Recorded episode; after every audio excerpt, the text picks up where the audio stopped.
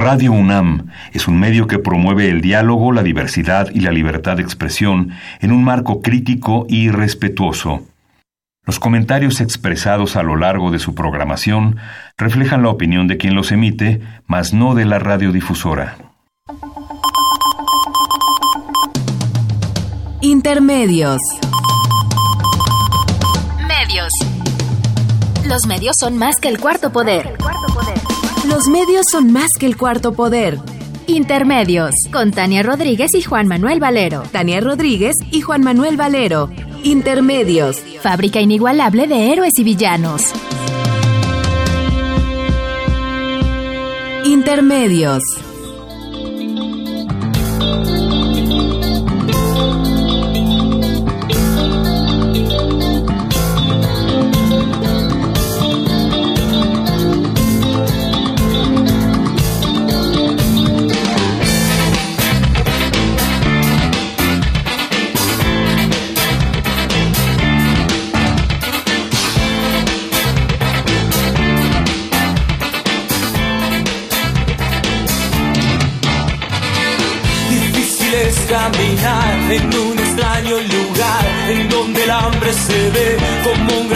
En acción. En las calles no hay telón, así que puedes mirar como rico espectador. Te invito a nuestra ciudad.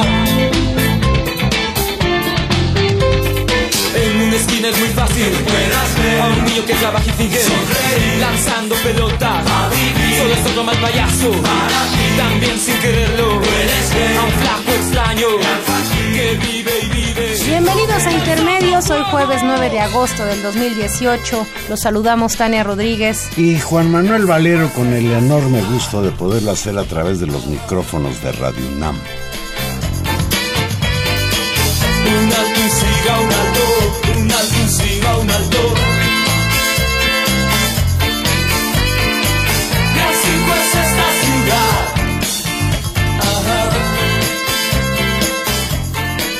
Hola Valero.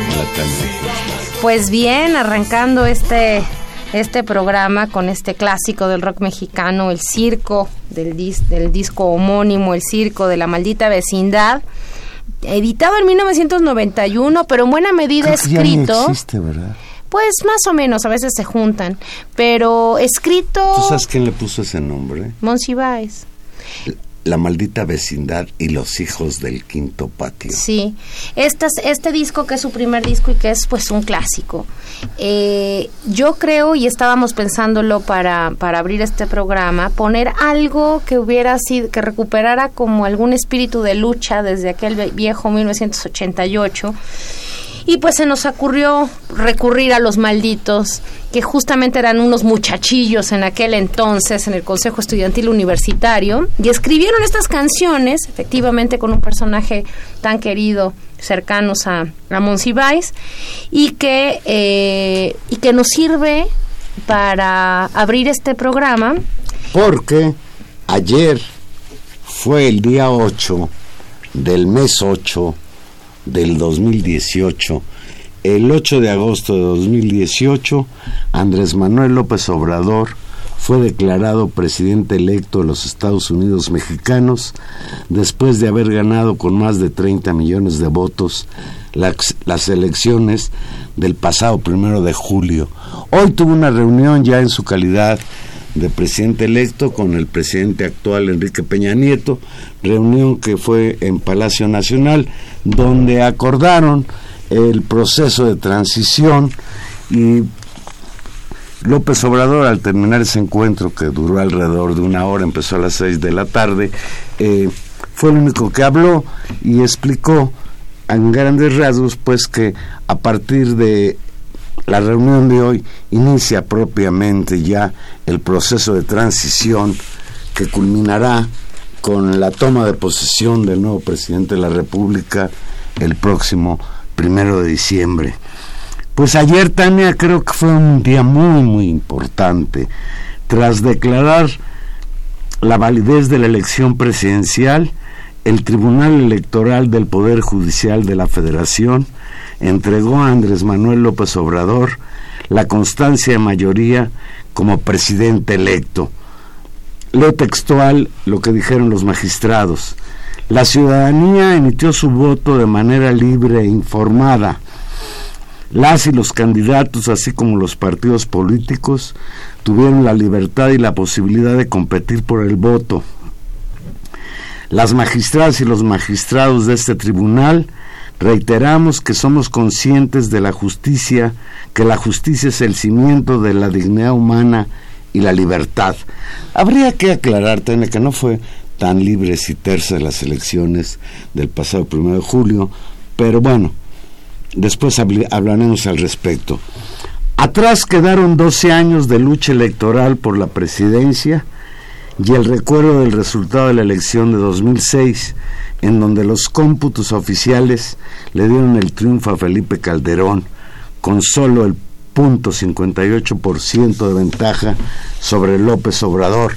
De ahí surgió aquel concepto del llamado presidente legítimo. Pues el presidente legítimo de 2006, 12 años después, se convierte o se convertirá en el presidente constitucional de los Estados Unidos mexicanos. El analista político Lorenzo Meyer, investigador del Colegio de México, escribe hoy en Twitter, y lo textual. Tomó medio siglo derrotar pacíficamente al viejo régimen. Del fraude de 1988 a la victoria de 2018. Lástima del tiempo perdido, pero qué bien por lo que se va a ganar en el tiempo que viene. Ay, Tania, ojalá sea cierto. Pues Esto que dice el maestro Meyer. Ojalá sea cierto y muy interesante la reflexión y por eso, eh, digamos, con la inspiración de lo que escribió Lorenzo Meyer y con la sensación de generaciones de lucha, con esa sensación que todavía recorre eh, pues una parte emocional de aquel zócalo de, de, esa noche del primero de julio donde se congregaron pues generaciones de luchadores sociales, ¿no? Gente de distintas clases sociales, de distintos estratos a sentir que había construido eh, la suficiente fuerza histórica para por fin lograr un, una elección en este sentido. Eh, es un momento, como tú dices, eh, histórico que cierra este, este compás de espera largo en términos de eh, la elección y luego la calificación, y yo diría todavía más largo, increíblemente largo, peligrosamente largo, entre las elecciones, la calificación y después efectivamente la toma de posesión, que será hasta el primero de diciembre. ¿Tú, tú te acordarás, Tania, cómo fueron cuando recibieron sus constancias de mayoría Felipe Calderón y Peña Nieto, casi a escondidas.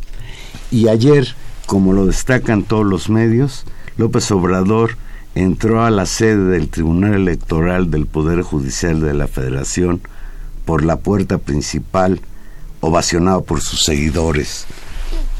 Así es. Entre sus invitados había testigos de lo que ha sido este difícil, esa difícil transición mexicana que ha pasado por la alternancia de los años 2000, 2012 y 2018.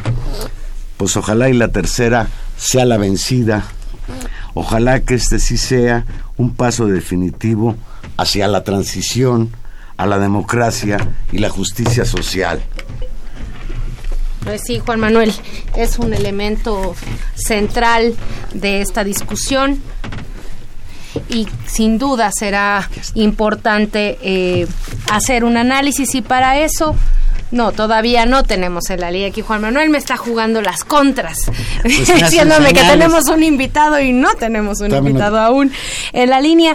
Juan Manuel, importantísimo las, la, el, el evento y leerlo en toda su significación. Por un lado, en términos históricos y lo que esto significa, y por el otro lado, en términos de eh, lo que lo que configura en términos de lo que será el próximo gobierno de este país. Estamos aquí un poco enredados con los micrófonos, por eso por eso este desorden mental, Juan Manuel. Pues mira, Tania, yo creo que eh, recogiendo nuevamente lo que señalaba eh, Lorenzo Meyer, yo considero, para no irnos más atrás, que la transición a la democracia inició en México con las luchas del movimiento estudiantil de 68, que el próximo 2 de octubre se cumplen 50 años de aquella situación en Tlatelolco. Después, desde luego, pues la esperada transición desde 1988 con el surgimiento de Frente Democrático Nacional, lo que sucedió con Cuauhtémoc Cárdenas en aquellas elecciones contra Carlos Salinas y pues posteriormente lo que ya comentábamos 2006 Calderón. No, incluso la, la, elección en 2000 con la alternancia y el triunfo de Fox y después pues este esta situación terrible que fue el fraude de 2006. En esa trayectoria histórica tendremos que leer este evento y para eso tenemos en la línea y es un gusto para nosotros saludar a Armando Bartra. Buenas noches, Armando. Buenas noches. ¿Qué tal? Buenas noches, maestro. Muy buenas noches. La tercera es la vencida. La llegada de López Obrador a la presidencia de México es un hecho trascendente para la izquierda. Era una asignatura pendiente en, 1988 y un anhelo democrático del movimiento estudiantil de 1968 para no irnos más lejos. Tu comentario, ¿qué significa esto que ayer culminó con el reconocimiento de Andrés Manuel López Obrador como el presidente, eh, eh, el, presidente electo. Sí, yo creo que se ha dicho y hay que plantearlo así, es en efecto una revolución, una revolución comicial, una revolución de las urnas, una revolución que pasa por una elección, pero que eh, creo que ahí no hay por qué no retomar la fórmula que él ha empleado insistentemente, pues es una cuarta etapa en la historia, en la historia del país y las etapas históricas de los países se cursan a través de revoluciones. Creo que las revoluciones del siglo XX, las que hemos tenido, porque hemos tenido algunas en el Cono Sur, ya no son esas insurrecciones armadas o esos golpes violentos o esas guerras prolongadas, sino que son una combinación de movimientos sociales y, procesos electorales eh, y que después se desarrollan de manera discontinua porque porque hay una validación o invalidación electoral de esos procesos. Eh, nos incorporamos por fin al ciclo de las transformaciones progresistas de América Latina, un poco tarde, porque el momento más alto pasó ya hace unos eh, seis o siete años, pero nos incorporamos finalmente. Y esto implica para, para el mundo, yo creo que para América Latina en particular, el Cono Sur específicamente, de que se incorpora México a un panorama muy complicado. Y para el caso de México que tenemos que empezar a cursar una, una asignatura que es el intento de sacar al país del torrente neoliberal que nos lleva al despeñadero eh, y hacerlo este con la con el consenso con, con la eh, con el aplauso de un de más de la mitad de los votantes. Y creo yo a estas alturas de la pelea probablemente también de la mayoría de la población, aún aquellos que no votaron. Así es. Maestro Bartra, lo saluda Tania Rodríguez. Sí, hola. Eh, mucho se ha dicho sobre la evaluación de los resultados tan contundentes de esta elección. Algunos han puesto por delante la noción de crisis, de ruptura, incluso una emocionalidad que va del enojo a la desesperación y que se expresa en esta votación. Por otro lado, me parece que también habría que valorar, ese es un discurso que ahí está y se ha reproducido, pero el otro lado creo que también podríamos evaluar como un proceso de maduración de ciertos actores sociales y por otro lado la, la presencia de otra emocionalidad absolutamente distinta que incluso la podría llamar como esperanzadora. ¿Cuál interpretación usted se queda o con qué complejidad esta respuesta se queda para explicar este, este fenómeno? Digo, el fenómeno es, una, es un lugar común decirlo, es multidimensional. Todo lo primero que dijiste es absolutamente este, de, tomarse en cuenta. Hay un hartazgo, hay una crisis, hay una, hay una descomposición del sistema, eh, pero también hay un proceso de construcción, de maduración y en efecto de, eh, eh, definición de una alternativa, de una esperanza, que mm, dijiste es, es un elemento también emocional y subjetivo. Yo enfatizaría algo porque me parece que es este, pues de, honestidad reconocerlo.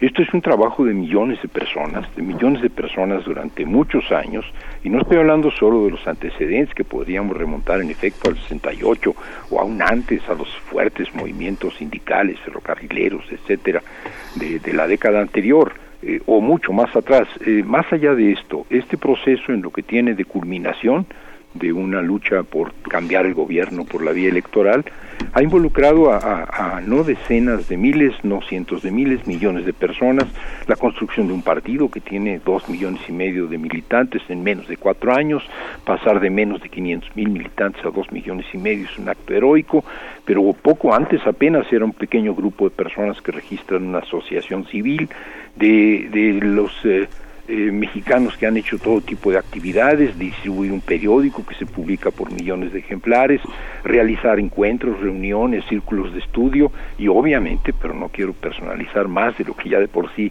este país está personalizado, los infinitos eh, y permanentes recorridos por el país de Andrés Manuel López Obrador, que no solo es el dirigente del partido, sino el principal activista.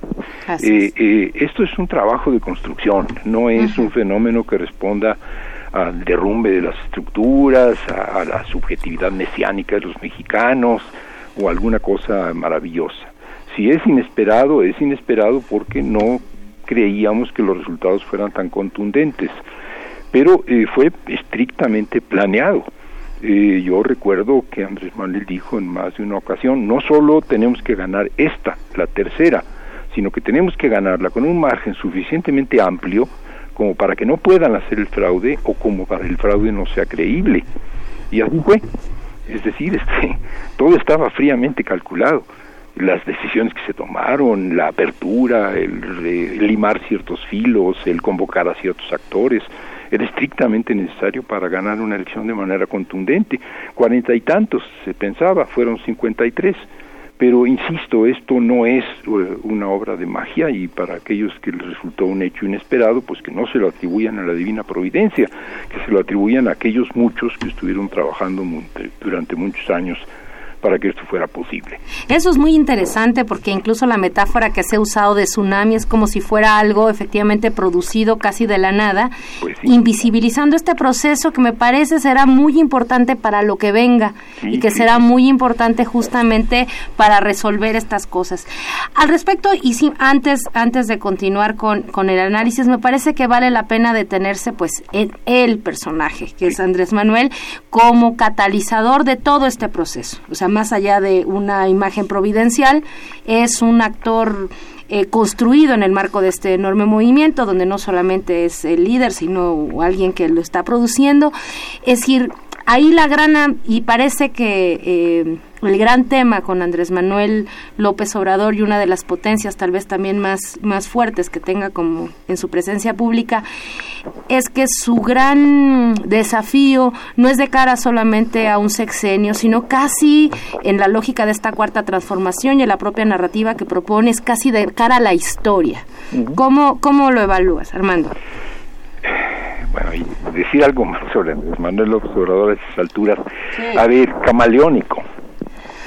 David Bowie. Yo creo que no lo ha dicho nadie, ¿no? No, muy bien. Entonces, este, eh, cuando digo camaleónico, no quiero decir que cambie sus principios, sus valores, eh, sus objetivos de un día para otro. En absoluto, es una persona absolutamente consistente en lo que cree, en lo que piensa, en lo que se propone, y es un terco, es un testarudo que tiene una visión estratégica de las cosas, histórica de las cosas. Este, tiene un sentido de la historia y de la, parte de la historia que a él le tocó le tocó protagonizar. Pero en ese mismo, en esa misma continuidad de sus ideas y de sus proyectos y en esa misma terquedad y tosudez, es un tipo extremadamente flexible, es uno de los políticos más flexibles que yo conozco. Eh, si le seguimos la pista no de su juventud y sus eh, sus eh, participación en movimientos de resistencia en Tabasco, sino en los últimos años, en las últimas dos décadas, un poco menos de dos décadas, vemos que él transita de, de, este, gobernar la Ciudad de México a ser candidato de un partido que ya existía y que él había encabezado, eh, a, a, ser candidato dos veces y que le roben dos veces la elección, eh, a plantearse la construcción de un partido, a una vez construido este partido plantearse el ganar una elección con un margen suficiente como para que ahora no se la puedan robar. Y ahora tenemos unas cuantas semanas en las que está transformado en un jefe de Estado que incluso tiene una visión de, de las relaciones internacionales que hace unos meses eh, la mitad de los opinantes negaban, ¿no? Aparentemente era insensible a todo lo que, vaya, ni pasaporte tenía.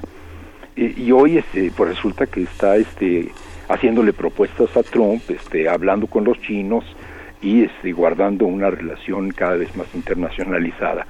Yo creo que eh, la habilidad de Andrés Manuel tiene muchas, es entender el terreno en el que está, en el que está parado en cada momento y entender que eh, cada momento distinto de un proceso, de un proceso histórico, tiene demandas distintas, que no puedes plantear lo mismo ni decir lo mismo si estás construyendo un partido que si estás tratando de ganar una elección, que no vas a decir lo mismo si estás ganando una elección que si ya estás gobernando, que no podías decir lo mismo que cuando estabas eh, gobernando el Distrito Federal. Eh, entonces, esta habilidad hace que los los que lo acompañan, los que lo siguen, los que lo observan, los que lo admiran, eh, no lo acaben de entender. ¿Cómo puede estar diciendo eso? Si hace unos cuantos meses estaba diciendo otra cosa. ¿Cómo te puedes aliar con el pez? ¿Cómo puedes, eh, eh, no digo que siempre acierte, puede cometer errores, pero lo que hace, y no todos hacen fácilmente, es entender el terreno en el que está situado después de cada coyuntura y en cada nuevo cambio. Hoy estamos este, viendo a un estadista en plan de gobernar este país y las decisiones son diferentes.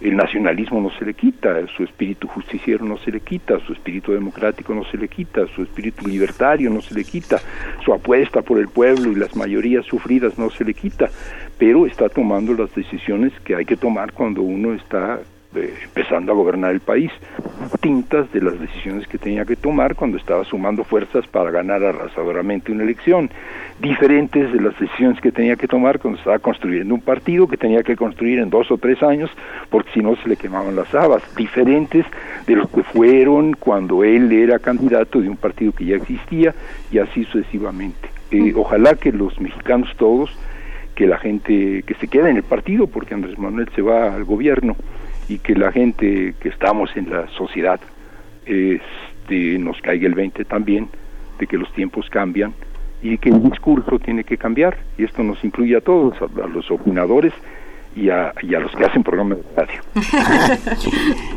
Armando Bartra, cuando tú hablas de que se configura un, una atmósfera de esperanza, yo pienso inmediatamente en que va a ser difícil para López Obrador eh, resolver los gravísimos problemas que existen en México actualmente, la pobreza, la desigualdad, la violencia, la corrupción que envuelve al sistema político mexicano.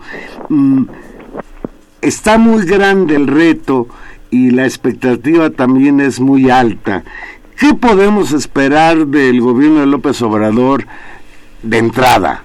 Para que esta esperanza no, no se convierta en decepción. Ese grito de no nos vais a fallar se convierte en ya nos fallaste. Claro.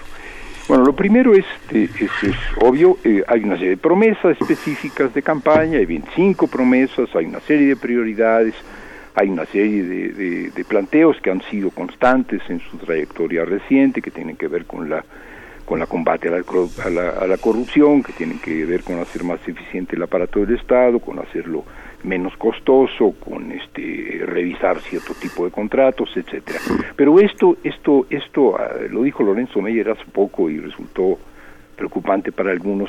Andrés Manuel no va a resolver los problemas, y no va a resolver los problemas porque porque el gobierno no puede resolver los problemas de este país. Es, este, eh, los problemas de este país los tenemos que resolver todos. Somos este, 120 millones de mexicanos. El gobierno es un puñado de personas con mucho poder, con recursos, con palancas, con instrumentos, con leyes que favorecen el que ellos conduzcan, pero que no pueden hacer los cambios. Yo creo que la, la transformación del Estado mexicano, la refundación del Estado mexicano que pasa por su depuración, etcétera, etcétera, es una de las tareas, es una tarea importante, urgentísima y es la tarea en la que ahora todos estamos preocupados, cómo se conforma el gabinete, a quiénes se convoca, cuáles son sus prioridades, cómo va a operar, si ya no va a haber tantas delegaciones en los estados o si va a haber muchas, pero pero pero nosotros estamos afuera, nosotros somos parte de la sociedad, ¿cómo vamos a refundar la sociedad mexicana? Si el Estado mexicano está desfondado, la sociedad mexicana también lo está, no hay sindicatos verdaderos. Quizás el único combativo es el minero metalúrgico. No hay organizaciones campesinas que valgan que valgan este eh, eh, eh, lo que dicen este son en general cupulares y muchas veces clientelares no hay organizaciones reales de los empresarios los pequeños y medianos empresarios son representados por las cúpulas y no hablan por ellos mismos. No hay organizaciones nacionales de mujeres, no hay organizaciones nacionales de jóvenes. Este, hay resistencia, sí, hay resistencia. Los maestros resisten, las víctimas resisten, los pueblos defienden los territorios. Hay resistencias, pero con resistencias no se construye el futuro. Ahora hay que pasar de la resistencia a la construcción y no tenemos una sociedad organizada para construir el nuevo México que, que necesitamos. Ojalá que el gobierno nos convoque, ojalá que el gobierno no nos bloquee, pero las iniciativas de organización social tienen que venir de abajo. Si hubo cambios en este país fue cuando la sociedad se movilizó junto con el gobierno, estoy pensando en Lázaro Cárdenas del Río, pero la sociedad en este caso no puede esperarse a que el gobierno la convoque necesitamos movernos nosotros y cuando digo sociedad hablo también de las asociaciones civiles, y hablo de los medios de comunicación, y hablo de los profesionistas, y hablo de los intelectuales, y hablo de la prensa y de los periodistas y de todo el mundo. Si nosotros no entendemos que la tarea de transformar a México no es lo que va a pasar en, en, en donde gobierne este, el observador que va a ser, parece ser otra vez en Palacio Nacional, o en donde estén las secretarías, la de Agricultura en Sonora, la de Bienestar este, en Oaxaca. E, esto es un espejismo, este es el activismo de los cuadros de la nueva administración. Pero ¿dónde está nuestro activismo? ¿Qué vamos a hacer nosotros? Cómo podemos los ciudadanos que tenemos el problema de que no pasa el camión de la basura y cuando pasa nos cobran por llevarse la basura, que debiera ser un servicio gratuito, vamos a esperar a que Andrés Manuel López Obrador venga y lo resuelva, o nos vamos a organizar para resolverlo nosotros con un gobierno que nos apoye y no nos obstaculice. Digo, pues en resumen, el cambio que México demanda y la esperanza que hay que cumplir está en nosotros. No podemos esperar que otros hagan por nosotros lo que nosotros no vamos a hacer. Podemos esperar del gobierno que abra las puertas, que, que, no obstaculice, que señale las rutas, que favorezca el cambio, pero el cambio verdadero tiene que venir de abajo. Así es. Pues Armando, creo que con esta reflexión podemos cerrar esta primera conversación de muchas que esperemos que vayamos teniendo a lo largo de esta nueva situación, que sin duda, eso sí, alegra porque nos genera nuevas condiciones, nuevas condiciones de lucha, lo que no significa que ya se acabó y que ya llegamos y todos nos llevamos a nuestra casa a guardarnos, sino muy por el contrario, a plantearnos las cosas que deben transformarse en este país. Muchísimas gracias. No, gracias a ustedes y decir nada más por aunque sea por concluir, tengo 77 años, alegra, porque algunos que ya tenemos la edad que yo tengo, pensamos que no lo íbamos a ver. Y bueno, finalmente pudimos verlo y eso causa una gran Claro que sí, es una alegría. Yo comparto eso último. Es la primera vez que ganamos una elección presidencial. Gracias, Armando. Y a, ustedes, buenas noches. Hasta luego. Vamos a hacer una pequeña pausa musical y aquí regresamos.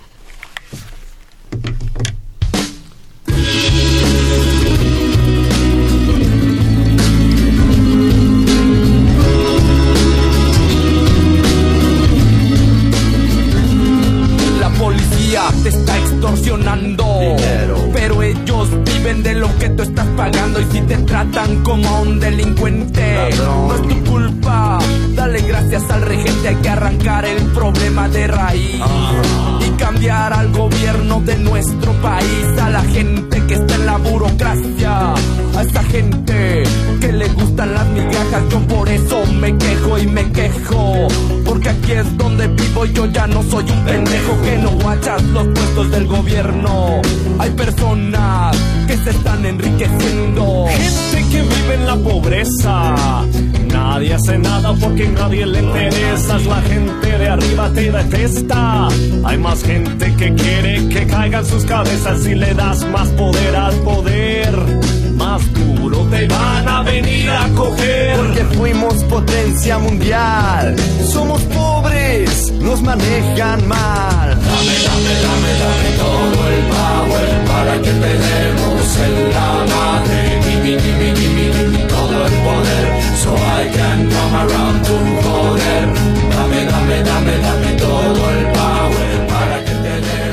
Dame, dame todo el poder. Dame, dame todo el power. Pues otra clásica y además muy en los prolegómenos también de la elección del 2000, ¿no? En esta primera alternancia que terminó por por reproducir una serie de prácticas y de generar inmediatamente un, un segundo fraude electoral estamos en este recuento de los daños y de la, este soundtrack, digamos, Pues, de la transición, Valero. El, el día de ayer, eh, la constancia de presidente electo de López Obrador se vio empañada en los medios con una información que empezó a circular en la medianoche del martes. A la medianoche del martes pasado, la maestra Elvester Gordillo obtuvo su libertad absoluta. La ex líder del Sindicato Nacional de Trabajadores de la Educación pasó el sexenio de Enrique Peña Nieto en prisión bajo acusaciones que la Procuraduría General de la República no pudo probar o no quiso probar, porque sería verdaderamente de locura que alguien pudiera pensar que la señora Gordillo no cometió abusos, peculado, la riqueza enorme que detenta, pero parece ser, como lo comentábamos Tan y yo antes de entrar al aire, que el problema con la señora Gordillo era político y no de orden judicial. Ayer quedó libre y hay quienes señalan que esta libertad ese día pues fue para empañar o para crear una especie de cortina de humo respecto al a- la decisión de el tribunal de validar la elección del pasado primero de julio. Mm, el Bester Gordillo, yo podría sintetizar lo que ha sido este personaje. Es un resumen muy claro del régimen que quisiéramos que se hubiera acabado o se acabara el próximo primero de diciembre.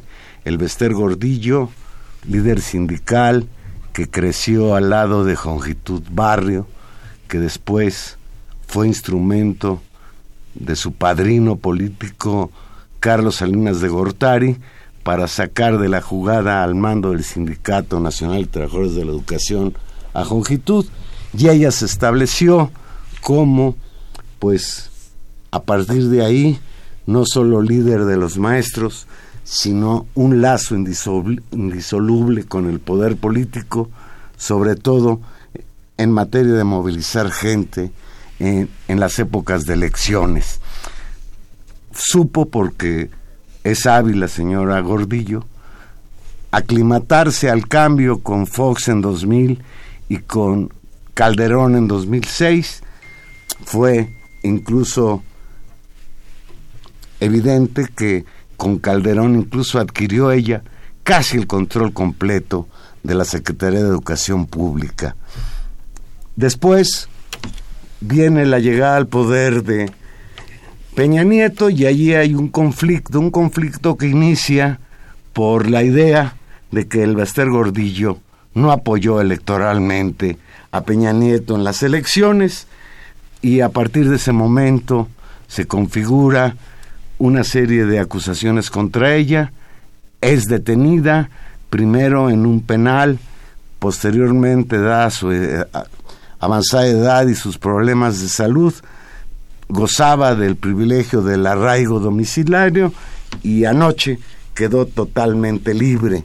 Y bueno, pues vale la pena analizar qué representa la liberación del Bester Gordillo, que es un elemento pues omnipresente en la vida política nacional.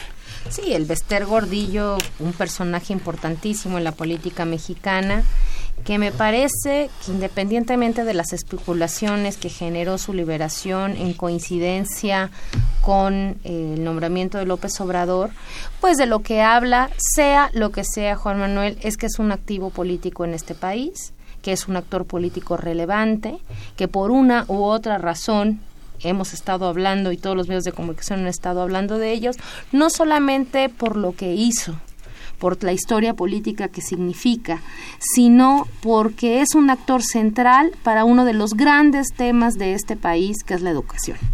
Eh, tenemos en la línea Arturo Cano. Buenas noches, Arturo. ¿Qué tal, Juan Manuel, Tania? ¿Cómo están? Buenas noches a la Arturo Cano, destacado periodista, reportero del periódico La Jornada. Hoy escribe una fantástica nota y semblanza sobre el Bester Gordillo. Esa es la razón por la que le estamos hablando. Arturo, Peña Nieto liberó en la madrugada del miércoles a Elvester Gordillo para enturbiar el día en que López Obrador fue declarado presidente electo.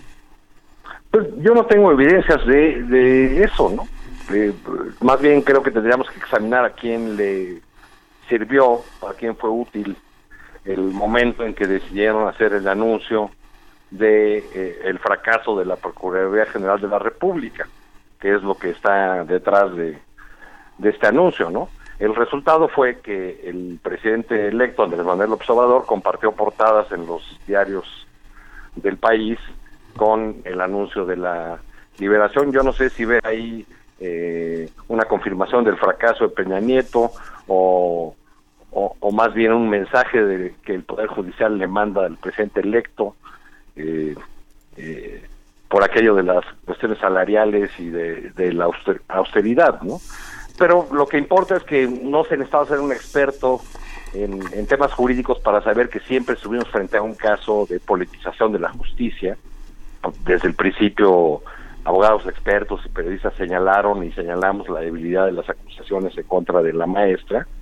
Eh, eh, parecía desde el principio, pues, una, una decisión fundada en la oposición que ella mostró en el año 2012 a la reforma educativa. Lo que hay que agregar es que eh, el abuso del poder, la utilización del dinero de los maestros, y no solamente me refiero a las cuotas sindicales, eh, que quizás sean la parte menor de, de, la gran riqueza que acumuló la profesora, eh, que, todo ese conjunto de cosas alimentaron un, un, estilo de vida por lo menos excéntrico, ¿no? Y nada de eso desaparece con la libertad de la maestra. Aunque gracias al fracaso de la reforma educativa, gracias a la derrota eh, tremenda de, Peña Nieto y, los que le recomendaron esa reforma, quizá ahora la profesora Gordillo se pueda presentar como una víctima, como una presa política seccional. En tu artículo, Arturo, este que señala Tania que eh, eh, lo recomendamos que lo lean hoy en el periódico La Jornada, dices, leo textual, la, la, incógnita es si la maestra buscará recuperar el Sindicato Nacional de Trabajadores de la Educación. Yo te pregunto, bueno, qué miedo que la señora vuelva a recuperar poder. En verdad no ha perdido fuerza política el Bester Gordillo a pesar de seis años en el ostracismo o en el aparente ostracismo y aparte dicen que está muy enferma.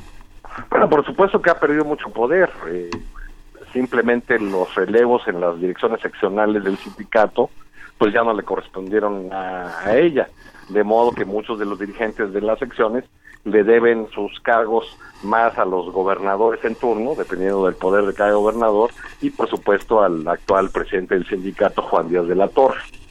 Este, lo que sí es una posibilidad porque, eh, digamos, los, el círculo cercano del Becer Gordillo se está moviendo desde hace muchos meses es que ella pueda significar un factor que, que eh, desestabilice de alguna forma el, sector educativo durante los primeros meses del siguiente gobierno. Este, no sé si ella los tenga, eh, pero, pero en su círculo cercano sí hay ánimos de revancha, de venganza, incluso pues le han puesto nombre a, a los eh, que ellos consideran traidores, como Juan Díaz de la Torre destacadamente y Luis Castro Obregón, un muy cercano colaborador de la maestra, que le cuidó a su hija en Madrid, que eh, fue su secretario particular, que siempre fue su protegido y pues que ahora es considerado eh, traidor por ese círculo de los elvistas. Ese podría ser un, un ingrediente que pondría, eh, digamos, en riesgo la estabilidad del, del sector educativo si eh, en el nuevo gobierno no se crean las condiciones de, de intervención, de diálogo, de, eh, de acuerdo entre las partes para que eh, las cosas encuentren su camino en el sindicato. Por otro lado, tenemos la, la, lo que puede ser, llegar a ser una fuerte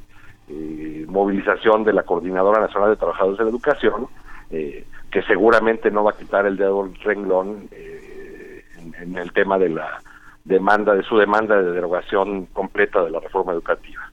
Claro, y este es y este es tal vez el tema de fondo de lo que significa el Vester no solo en su pasado y toda esta historia política que, que tú tratas de, de, de, retratar muy brevemente en el en la semblanza que presentas y que va desde aquel primer momento en que se entrona, digamos ya para, para su historia más reciente, que se entrona como líder del CENTE después de, de aquel movimiento y de tumbar a Jongitud, ¿no? Un momento uh -huh. relevante en el, en el, en el en el caso de Carlos Salinas, y su paso y negociaciones con todos los presidentes que han seguido. Es decir, ha sido un actor que sistemáticamente ha negociado posiciones, a veces mejores, a veces peores, con todos los presidentes.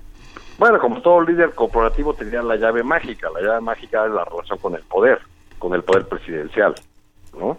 Eh, lo tuvo con Salinas, lo tuvo con, con Peña Nieto, eh, y ahí tuvieron un desencuentro, un desacuerdo, convencieron al presidente Peña Nieto de que era necesario dar una eh, un mensaje de fuerza deteniendo a la, a la profesora pero al mismo tiempo eh, los que quedaron eh, a cargo del sindicato pues fueron todos colaboradores de ella, ¿no?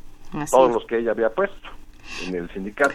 La... Pero en, con el correr del tiempo ha habido algunos acomodos, este, algunos que tenían menos poder han pasado a tener más poder, pero digamos que básicamente es el, el, el mismo el mismo círculo. No es de extrañarse, en consecuencia, que a la casa de López Obrador, a su casa de campaña y ahora de presidente electo, lleguen todos los días maestros de toda la República con quejas sobre cobros indebidos, sobre descuentos de nómina eh, que les hacen las eh, las empresas que les otorgan préstamos, a veces les dan el dinero, a veces no se los dan, o les siguen cobrando de más, y muchas quejas también de profesores que han llegado, me, me, eh, me he ido a dar unas vueltas ahí varios días, este, que llegan con quejas como que el Fobiste le está descontando la vivienda eh, que nunca ha sido construida. ¿no? Claro. Entonces, digamos, ahí todo, hay todo un pendiente y, y, y, realmente lo inaudito es que, que nos tenga tan ocupados la arrolladora personalidad de la maestra Elvester Gordillo, que nos tenga hablando de ella cuando estamos frente al fracaso de la reforma educativa, frente a condiciones deplorables en la mayoría de las escuelas públicas del país, frente a un gobierno que todavía no termina y que dejó comprometidos los recursos para mantenimiento y construcción de escuelas durante los siguientes 20 años. Claro, escuelas y con un y con un ridículo nuevo modelo educativo que nadie sabe que si va a funcionar o no y que es más bien el hazme reír por las primeras cosas que conocemos. Claro, los libros de texto y todo este escándalo. ¿no? Esa, esa, es la, la, agenda en la materia, más allá de la personalidad eh, eh, que puede resultar fascinante de la maestra Gordillo. ¿no? Hay, hay un hecho que se repite en los opinadores y sobre todo en los opinadores que siguen muy resentidos por el triunfo de López Obrador. Sabemos que el Vester Gordillo es chucha cuerera, sabemos que ha sabido ser ajonjolí de todos los moles. Realmente hay un vínculo político entre el Vester Gordillo y López Obrador que pudiera hacer presumir que la señora ya se subió al barco del triunfador. Esa pregunta se la tenemos que hacer a Esteban Moxoma Barragán, que ha sido muy cercano eh, a ella. Próximo secretario de Educación. Exactamente. Eh, alguna vez ella dijo, y eso está consignado en un libro de mi coautoría, que sus tres amores en la vida eran Jorge Castañeda, que se fue con Anaya, Marcelo Ebrard y Esteban Moctezuma. Entonces, digamos, por, por lo menos ahí hay una cercanía evidente que además ninguno de esos personajes ha, ha negado. Ella también tuvo cercanía, trato con Alfonso Romo, cuando fue coordinadora parlamentaria del PRI durante el sexenio de Fox y trataron de echar adelante las reformas eh, estructurales, no pudieron en aquel momento. Entonces, digamos, tiene, ella tiene vínculos múltiples, ¿no? Eh, la, la gran pregunta es si, eh, si el nuevo gobierno enviará un claro mensaje a la maestra y, y a sus adversarios también, a, a, a sus ahora adversarios y a sus colaboradores en el CENTE, de si la llamada, si la cuarta transformación requiere un conflicto o necesita un conflicto interno en el Sindicato Nacional de Trabajadores de la Educación. Claro, o si, y, o dicho de otra manera, si la cuarta transformación pasa por la democratización del sindicato más importante de América Latina, que es el sindicato de maestros de este país. Eh, eso es, eso está bien dicho, ¿no? Creo que creo que deberíamos en el en el debate público, ustedes digo los que hemos estudiado un poco más el tema, ustedes que le dan seguimiento habitual, pues deberíamos ver cuál es el, el papel que desempeña la personalidad de, de eh, el Bester Gordillo y de de otros personajes de ese talante y cuál es la cuáles son los graves pendientes que seguimos teniendo en materia de educación, en materia de sindicalismo, este, pues que yo yo creo que esos deberían ser los temas que nos tendrían este, que nos deberían tener ocupados aunque entiendo muy bien cuál es la razón eh, o cuáles son las razones sobre todo del lado de los adversarios del observador para estar machacando con el tema de la de la profesora Gordillo. Ahora, ¿hizo un aporte electoral a López Obrador? Si lo hubiera, que yo lo dudo, quedó diluido en el tsunami de, de votos, en los 30 millones de votos que, que obtuvo López Obrador. Claro, y justamente... Que, Además, el partido formado por ella, el famoso Partido Alianza, el PANAL, pues nunca se separó del PRI, su candidato fue Mir. Muy a su, muy a su pesar, ¿eh, Manuel? Sí. Porque no, no creas que ellos querían ir con el, con el PRI, necesariamente. Lo que pasa es que pues los tenían atados, los tenían amarrados, ¿no? Claro. Eh, desde que detuvieron el Vicer Gordillo, pues lo, lo que siguió fue una amenaza sobre los dirigentes que quedaron, de pues así como tenemos el expediente de la maestra, tenemos los de ustedes, ¿no? Claro. Entonces ustedes deciden qué van a hacer. Por eso la obsecuencia, por eso la sumisión del CENTE eh, frente a todo lo que fue reforma educativa. Si ustedes recuerdan, solamente, creo que platicamos en aquella ocasión, solamente hubo un viraje en esa eh, en ese tipo de nueva relación entre la autoridad y el sindicato tras eh, la matanza en Ochitlán. Así es. Que obligó al, al, gobierno a buscar de nuevo a su interlocutor, al, al CENTE, a su interlocutor confiable, con, con el afán de no sentarse jamás con la coordinadora. Así es. Y ese, y ese es el gran tema, Arturo, y creo que es, que, que lo resumes muy bien, es si tenemos que hablar del Bester por lo que ha significado, pero sobre todo porque es un síntoma de un problema mayor que es el fondo, que es la gestión del sindicato más importante en uno de los ámbitos centrales para la vida pública de este país y para la continuidad, yo diría, de este país como nación, que es justamente el problema de la educación pública. Eso está en el centro de este debate y lo que está en cuestión, más allá de las cercanías, las lejanías, las interpretaciones, son las decisiones que en materia de educación se darán en los primeros pasos, justamente en la discusión de la reforma educativa, que entiendo empezará a trabajarse una serie de foros en Chiapas, Arturo. Eh, bueno, esa es una cosa muy importante que, que habrá que ver, eh, que vamos a ver muy rápido, ¿no? Exacto. El día, el día 20, en 11 días, eh, Peña Nieto inaugura su último ciclo escolar, el, el, último que le corresponde como presidente, y lo va a hacer en un acto con el presidente del CENTE, con Juan Díaz de la Torre. Vamos a ver qué dicen ahí en ese momento. Y, y la otra es, ¿Qué van a hacer Maestros por México, la organización fundada por el Bester para pelear el CENTE, este, y, otros actores en esos foros educativos a los que te refieres? ¿Los van a reventar, van a participar, van a estar eh, realmente comprometidos con una transformación o van a intentar apoderarse del, del discurso y, y, apoderarse de, lo que, de los acuerdos que puedan surgir de esos de esos foros. Pues lo estaremos viendo, Arturo, y por supuesto que te vamos a estar dando la lata. Bueno, muchas gracias, Tania. Y nos encantará seguir un, hablando un, contigo. Un placer, Arturo Cano. Como siempre, igual, Manuel. Dios. Muy bien. Un abrazo. Hasta Arturo luego. Cano, un un, Estupendo. tipazo y reportero estelar del periódico La Jornada. Tania, pues dejemos México un ratito. Hace ocho días el tema con Argentina fue estos escándalos de corrupción de Cristina Kirchner, los ocho cuadernos manuscritos por un chofer destapan una presunta red de sobornos y hoy, hoy vuelve a ser noticia mundial Argentina porque ayer el Senado de aquel país dijo no a la despenalización del aborto y dejó al país sudamericano con una ley que data de 1921. Con 38 votos en contra y 31 a favor, la Cámara Alta bloqueó el proyecto de aborto legal e impide que las mujeres puedan decidir cómo y cuándo ser madres. Las convicciones religiosas se impusieron al derecho de las mujeres a decidir sobre su propio cuerpo en Argentina, el país del Papa Francisco. El Senado argentino rechazó ayer miércoles el proyecto para legalizar el aborto hasta la semana 14 que ya había aprobado la Cámara de Diputados en junio. La interrupción del embarazo se mantiene como un delito penado con hasta cuatro años de cárcel, a pesar de que cada minuto y medio una mujer aborta allá en Argentina.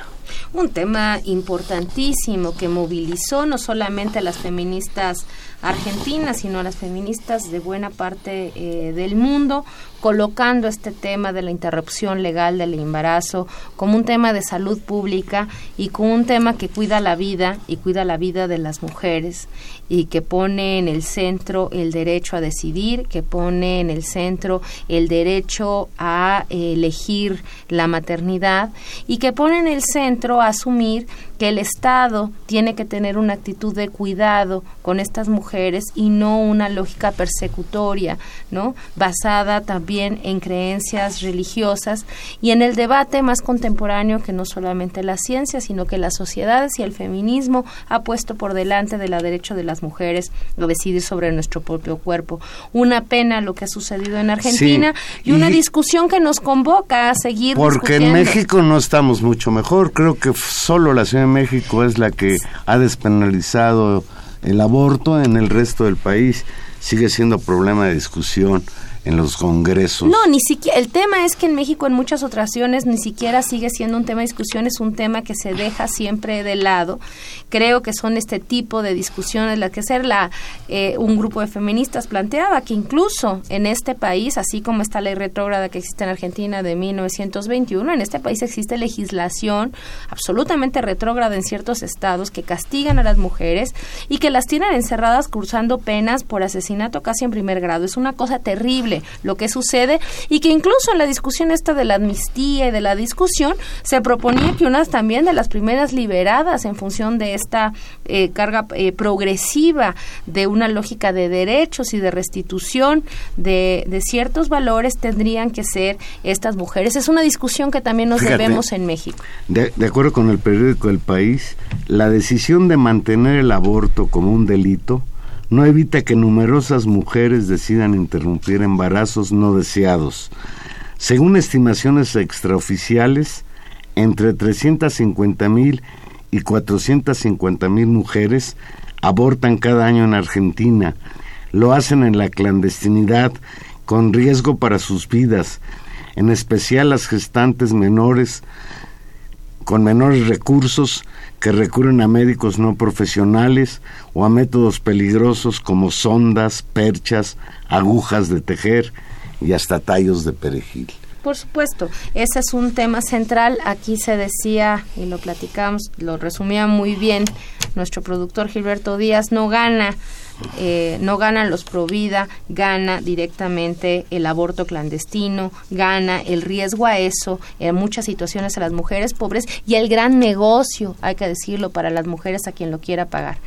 En esta ciudad se ha garantizado el acceso a la interrupción legal del embarazo, que sin lugar a dudas, y ahí están las cifras, ha ayudado a eh, evitar que esta práctica siga siendo un negocio y siga una situación de riesgo a las mujeres y que no obliga a nadie, hay que decirlo, a abortar y que como se ha dicho sistemáticamente, recuerdo siempre a Marta Lamas diciéndolo, nadie va a abortar por gusto y se hace un aborto por gusto no, y voy a hacerlo, es no es por gusto y como decían las marchas siempre, es el último recurso, el aborto no es por gusto. No estamos a favor del aborto, estamos a favor de que las mujeres decidan libremente si, se, si quieren tener un hijo o no tenerlo y punto. Porque, y no entremos pues a detalles de lo que significan los hijos no deseados en condiciones de pobreza, en condiciones de indefensión. Una mujer que tiene un hijo no deseado en condiciones de pobreza e indefensión, a lo que está condenando es a que ella y su hijo se conviertan en dos personas con problemas gravísimos para poder vivir en este mundo tan complicado. Otro tema que tendremos que tomar, Juan Manuel, y se nos, se nos va acabando el tiempo. Pues nada más rápido. ¿Qué te pareció el atentado del 4 de agosto contra el presidente venezolano Nicolás Maduro? Pues muy preocupante, muy preocupante por la situación cada vez más extrema en Venezuela. Eh, es eh, pues grave que estas cosas sucedan. ¿Sabes qué es grave? Que la gente empiece a ser sorna en contra de Maduro por el hecho de que no le haya pasado nada en tal atentado. Nadie investiga qué ha pasado en, esa situación y ya empiezan a salir comentarios. Yo creo que el frustrado atentado contra el presidente de Venezuela exhibe la frustración de quienes tienen un desprecio absoluto por la vida de sus semejantes. A algunas personas les surge un psiquiatra Podemos estar en contra o a favor de Maduro, podemos estar en contra o a favor de quien tú quieras, pero de ninguna manera no podemos hacer chunga de un acto de violencia. Por supuesto que no. En ninguna circunstancia. Ya nos vamos. Ya nos vamos, Juan Manuel. En los controles técnicos estuvo, como siempre, don Humberto Sánchez Castrejón. Muchas gracias, don Humberto. En la producción, don Gilberto Díaz Fernández. Y en los micrófonos, Tania Rodríguez, que nos, espero que nos escuchemos el próximo jueves a las 8 de la noche aquí en Intermedios. Adiós.